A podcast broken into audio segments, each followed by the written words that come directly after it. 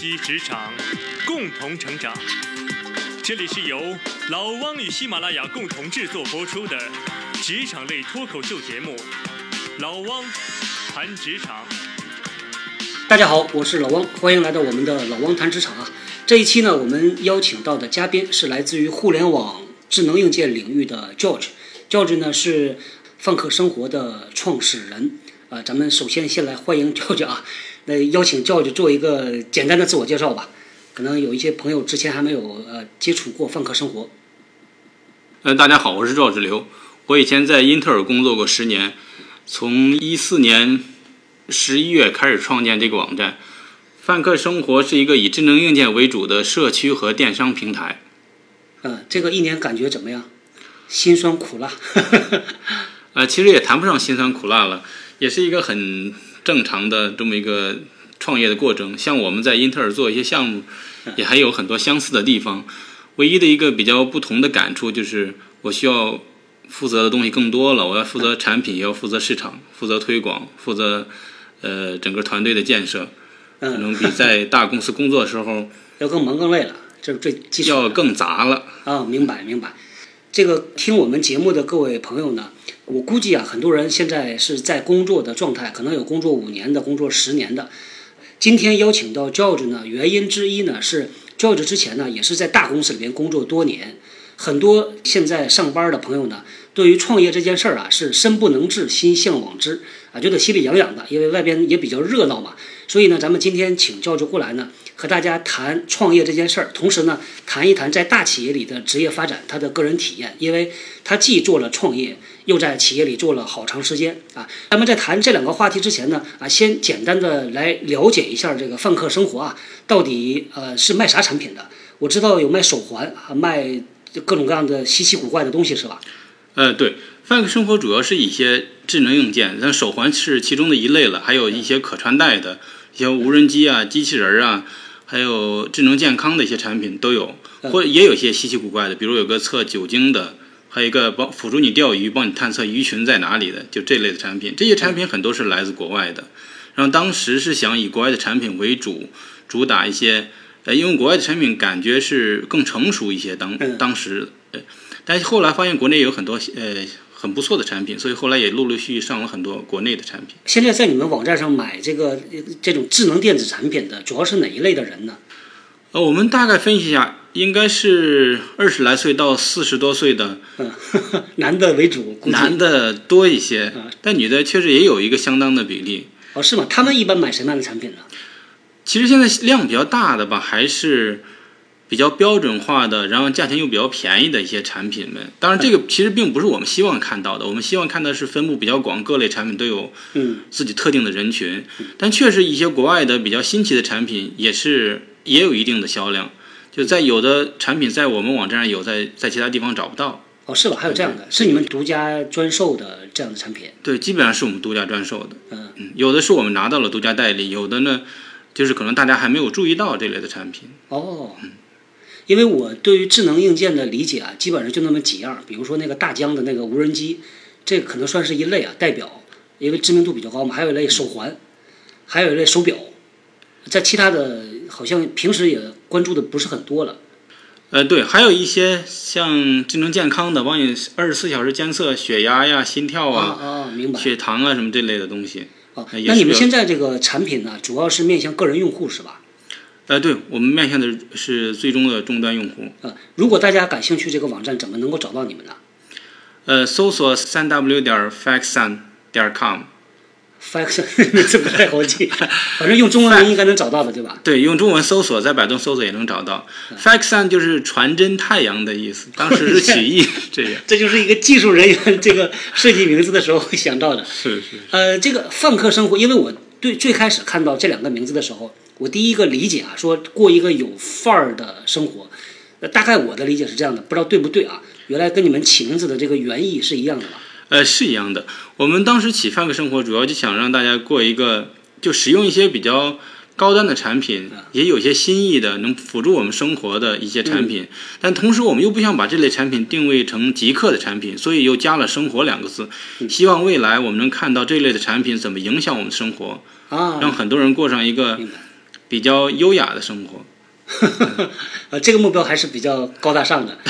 那那咱们往前，如果再看个，你们现在已经做了一年嘛，对吧？再往前看个两年、三年，呃，不说远的，因为太远了。那你们两三年内的大的目标朝什么方向发展呢？产品的品类上啊，你的目标用户啊，呃，包括你现在卖的这个产品，因为智能硬件未来会不会再做别的拓展呢？再做一些其他的电商呃产品上他们卖的那些东西。啊，我我觉得这个问题特别好。其实我们也都，呃，两年以前的话，我们预料这类产品会一个特别大的发展。嗯。但目前来看，这个市场其实并没有那么快的发展。嗯。但我们有一个共识，就是两年以后 或者三年以后，这类产品就是我们生活的一部分，就是我们日常用品。嗯。嗯。但是很多产品它的形态可能会有些变化，比现在的呈现出的形态可能更适合我们的生活。我现在观察到在马路上啊。呃，突然间一下好像就多起来很多那种电动的滑轮儿，还有俩轮儿的，还有一个轮儿的，就在路上跑的那个产品，在你的理解里边，那算是智能硬件吧？呃，算是。其实我们有这这类的产品，你们有这样？我们有这些产品，嗯，独轮车和那个两个轮子的电动车。对，原来我从来没有注意，但是我后来发现，他们很多人在网上讨论叫通勤车，就比如说家里离地铁站差不多一公里，他就搞一个这么一个东西，然后呢，每天上下班通勤。突然间，现在发现马路上一下就多起来了。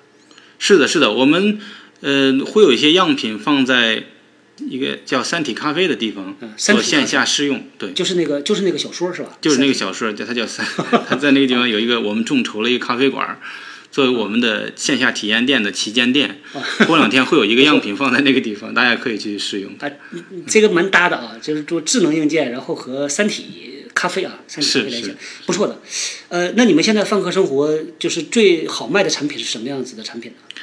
最好卖的就是一些比较标准化的，价钱又比较便宜一些的产品。嗯，价钱便宜，占你的定义里边多少钱大概？价钱便宜就一一两百块钱的这样的产品啊，明白。因为很多人会批量的购买这类的产品，可能几十个呀、上百个，估计是拿去作为礼品送人了。现在就很多人会到我们网站来选购一些，呃，扫地机器人啊。哦，对那个东西也是，还有还有其他的服务性的机器人，或者就是只是类似于玩具一样的机器人来送人。对，其实这个叫你这么一说吧，现在智能家电、智能机器啊，真的是影响范围蛮广的。我其实我一直犹豫要不要买一个那个扫地机器人，但是我看价钱好像有四千多的，我觉得还偏贵。说实话，我宁可我自己扫，这个扫起来成本太高了。四千多的机器人往往就是有那种记录路径的功能。它不会在屋里随便扫，它能够保证你基本上便利你所有的地方。哦，一千多块钱的机器人基本就是不记录路径，就满的就是满满满地的随便跑。我我如果买的话，一定是买一个质量好一点的。那咱们聊聊你的创业的项目啊，呃，还是一样的这个智能硬件。当时呃，你是怎么定位到这个方向上的？我们定位这个方向跟我工作有些关系。我在英特尔最后一个部门是做超级本设计生产的，所以就感觉自己对这个这个行当的。整个生态系统比较了解，整个供应链也比较了解，整个技术啊也是有一定的把控的。嗯，当时是很多新的技术会拿到英特尔去做 demo，嗯，就希望英特尔能够把这个一些新技术推到整个笔记本的生态环境中去。嗯，这样促使了我们从这个角度来入手，正好赶上一三年、一四年的时候，智能硬件特别特别的热，所以我们选择了这个风口。但到底做是自己做一个产品，还是做一个平台呢？后来我们还是选择了做一个平台，因为当时已经看到有很多的人在做这样的产品了。嗯，我们期待做一个平台来最终做出，对对，来最终做起一个智能硬件的生态系统。嗯，能在这个平台上帮助大家来融资，或者提供一些技术支持，或者提供供应链的支持，当然也帮大家来卖这类产品。呃，我前两天呢看到朋友圈里边有一个人分享了一个文章啊，是淘宝的联合创始人之一，呃，那兄弟呢他也在投一些公司，他总结出来有九不投，就是有九类公司不投，其中一类呢叫做呃跨界创业不投，所以这个有一个问题挺尖锐的啊，就是如果我们不是做这一行当的，我们去创业，刚才我听你说你其实做这一行的，所以你来创业。这个自己，因为你对于供应链的产业都比较熟嘛，对，那你怎么看这个问题呢？我不是特别同意这个观点。我觉得其实很多跨界的也都成了，但确实是那样。就是你如果你想跨到那个行当上去，你还是要了解那个行当。虽然你原来工作不是那个那个行业的，有的人可能前期已经做了很多知识积累，呃人脉上的一些积累，嗯这个他还是具备成功的条件。如果你什么都不懂，你就只是看到那个行业很热，然后你就进去做，那个可能就是失败的概率要大很多。啊，明白，还是要储备的是吧？对对对，我自己曾经也尝试过做一个跨界的创业项目啊，我发现学习的成本特别特别高。呃，因为不光是我，还有好几个朋友一起做，他们有浸淫的时间比较久的，他对那个行业相对来说也了解。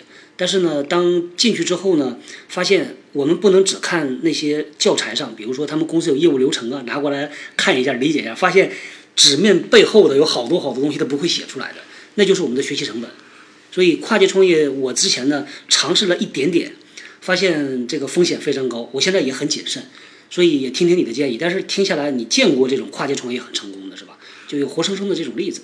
对，呃，我觉得你刚才提到一点特别对，就是说很多东西是纸面上没写出来的，那个就是我们的学习成本。对啊，对，这个是为什么很多人觉得跨界创业成功率会低一些的原因，因为确实不在某个行当里面，很多很细节或者很内部的一些信息，我们是了解不到的。对所有现在一些教科书上的东西或者网上流传的一些一些东西，可能都只是很表面的一些东西。但是确实有很多人也创业成功也创业成功。我我的一个同学，他是原来卖笔记本的，嗯后来他们做游戏，嗯他们也是很成功，他们完美世界也是很成功的一个。我觉得还是应该遵循一种商业的规律。嗯如果你创业的那个领域内不是那么多的竞争对手，然后你自己又有一定的优势，嗯啊，还是可以去尝试的。嗯如果你发现已经很多很多人在做了，它只是一个风口，嗯自己没有什么优势的话，那个失败率还是比较高的。哎，创业这件事儿，基本上是九死一生，对吧？但我觉得大家也不用把它想得太悲观了。其实创业也有多种形式的创业，有的人可能做的很大了，有的人只是维持了一个温饱，或者有的人做到了一个中中产阶级以上的那么一个水平，我觉得都是可以的，这倒都算一种创业。卖个茶叶蛋也是创业。是的，我我不觉得每个人都需要做到嗯，就是那么轰轰烈烈的那那种程度。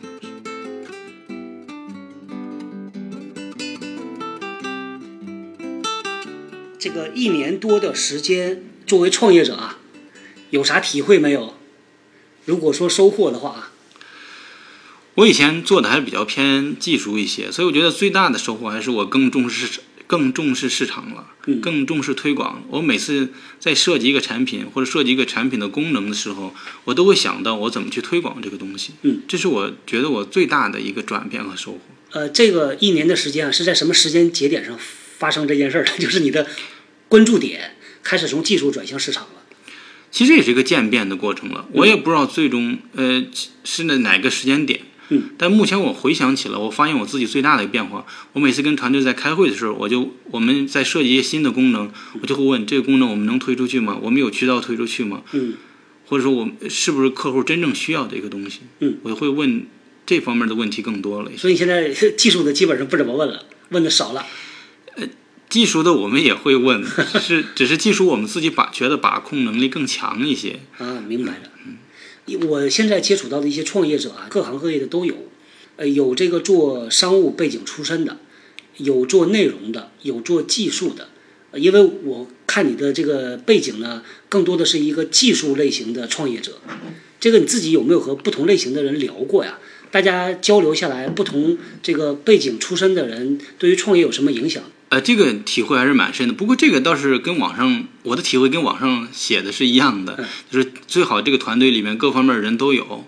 我们的投资人是做传统商务出身的，在传统商务呢做了二十多年，从一个什么都没有，然后做到有上亿的资产。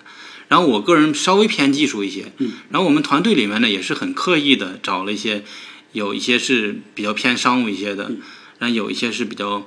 呃，偏技术一些的，而且从年龄段上吧，我们也稍微就刻意的做了一些比较平均的分布，就九零后的有一些，八零后的有一些，那你们这个七零后的也有一些。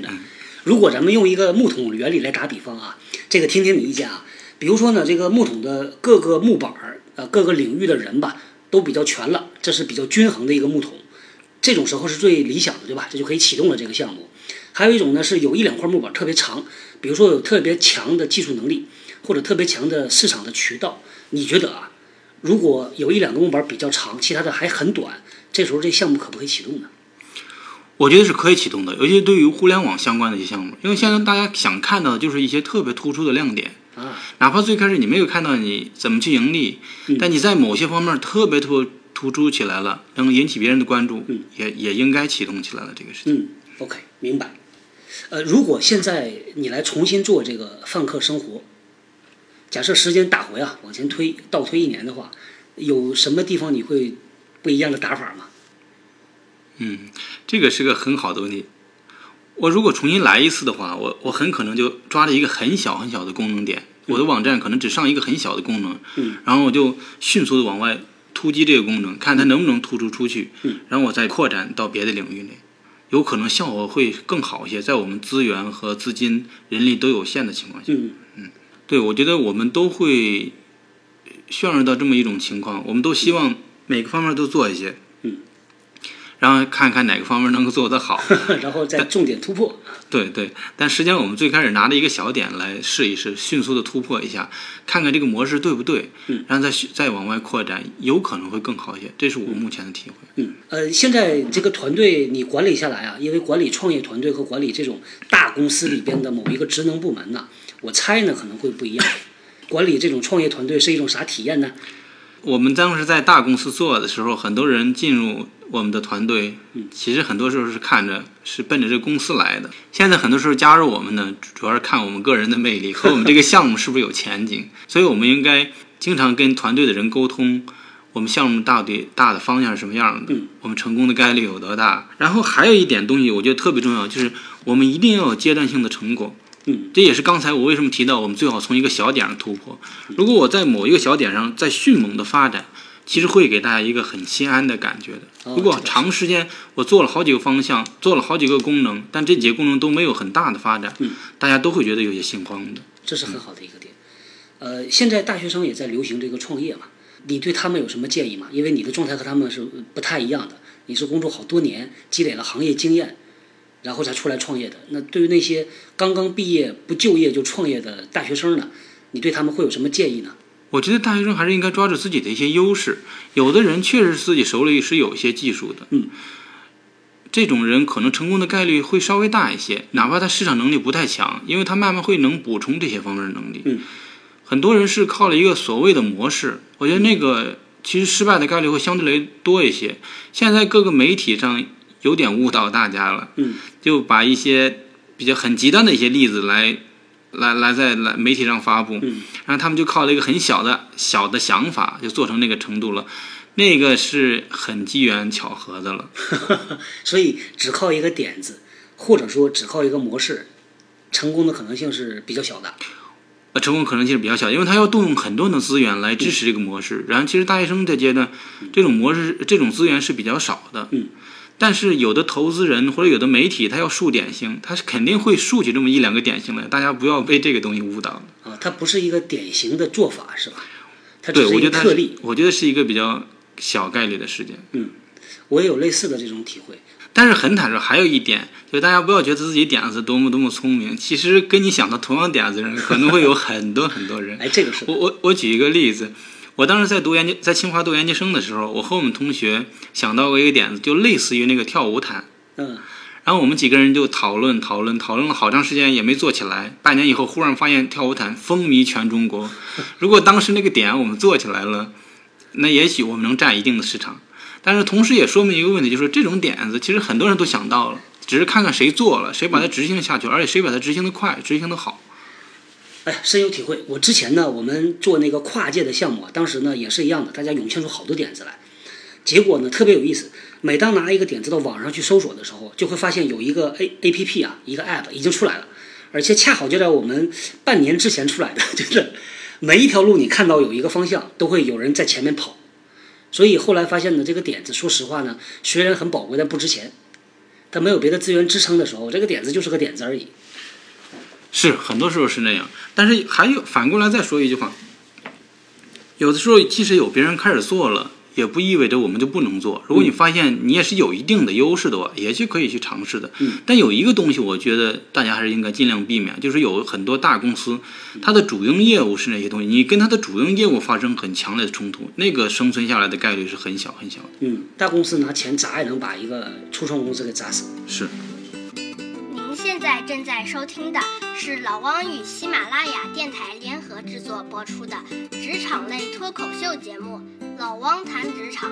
我们不讲厚黑，不抄文章，不打鸡血，没有播音腔。您所听到的全部都是真实的经历。你现在如果回顾的话观点，大企业工作十几年，对你现在创业这件事儿有啥帮助啊？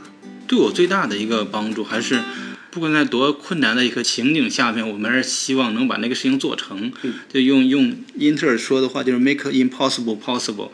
好多东西我们是觉得完全做不成了，但我们坚持坚持，也就往前推进了。也可能没有达到我们预想那么完美的一个结果，但是它毕竟还是达到了一定层次上的那种成功了。我做好多项目的时候，或者带很多团队的时候，我都有这样的特别深的体会。很多时候，我们就觉得。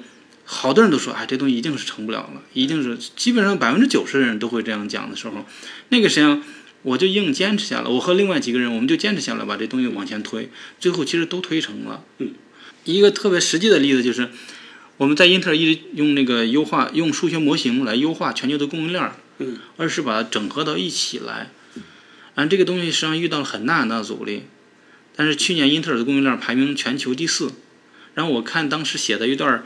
评价上对英特尔供应链，就说英特尔供应链有一个很先进的呃算算法，算法是我们那个团队做的。我听到很多的创业公司啊，那种柳暗花明的时刻，经常是像在一个非常黑的隧道里边开车，你可能开了十分钟之后，前面还是黑的，这时候心里就没底了，不知道到底啥时候是头。但是呢，突然间看到前面一个很小的亮点儿，这个时候就给你无穷的信心，因为那就是隧道的头嘛。你越开这个亮点越大，到最后它就是个出口。很多时候吧，这种体验，我个人觉得啊，虽然我自己也没体验过，但是我觉得一定是那种欢喜。只有做创业这件事儿，可能才能够体会到这种大欢喜的这种感觉。这个我们也体会过了，确实，虽然我们还没有成功，但是这种很曲折、很波折的经历是是体会过很多。那我们。经常会处在一种绝望的状态，嗯，但这种绝望状态也确实就是因为看不到前面的光明到底在哪里。可是很多时候确实那样，坚持坚持也就过来了。嗯，你总能够找到一些突破口了。嗯，而且很多东西啊，不像我们想的那么困难。你真正经历的时候，也就那样过了。虽然也会一晚上一晚上睡不着觉，虽然也会 有的人就站在楼顶上。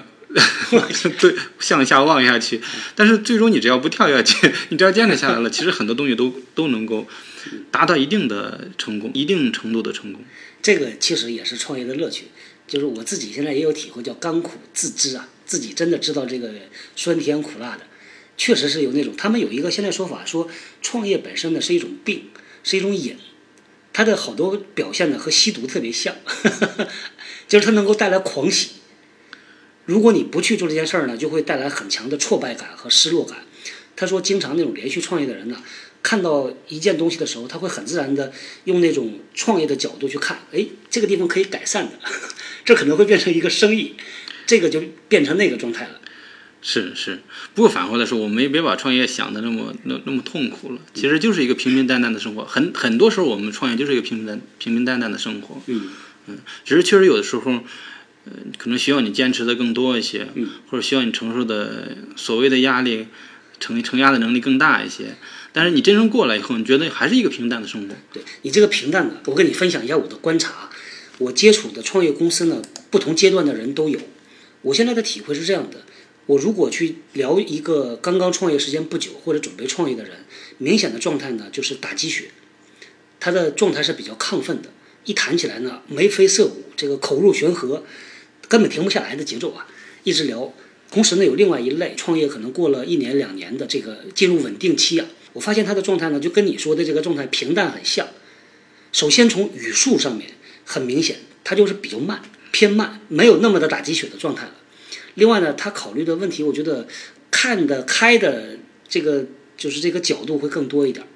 是是，这个用台湾同胞的话讲叫修炼。我我不知道哪个词更适合，但是我确实觉得人生本来就是一个平平淡淡的那么一个过程，不管我们走了哪条路，都是一个平淡的。但是有一点就是，你想做什么东西就尝试一下，嗯，然后坚持把它往前推就行了。我觉得其实我们整个读书的过程也有点这样，嗯，就整个去考考研呐、读博呀、什么，都是就是我想干这件事儿。实际上这件事儿真正对我们人生有多大影响，其实当时也不知道，也就去做了这件事情。我们那个时间，呃，读博士都要考托福、GRE 的，托福相对来说好一些，GRE 的准备过程就是一个很痛苦的过程。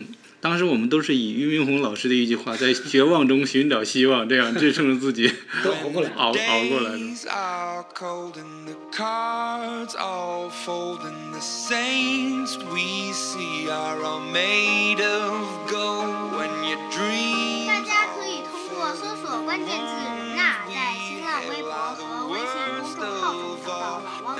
通过微信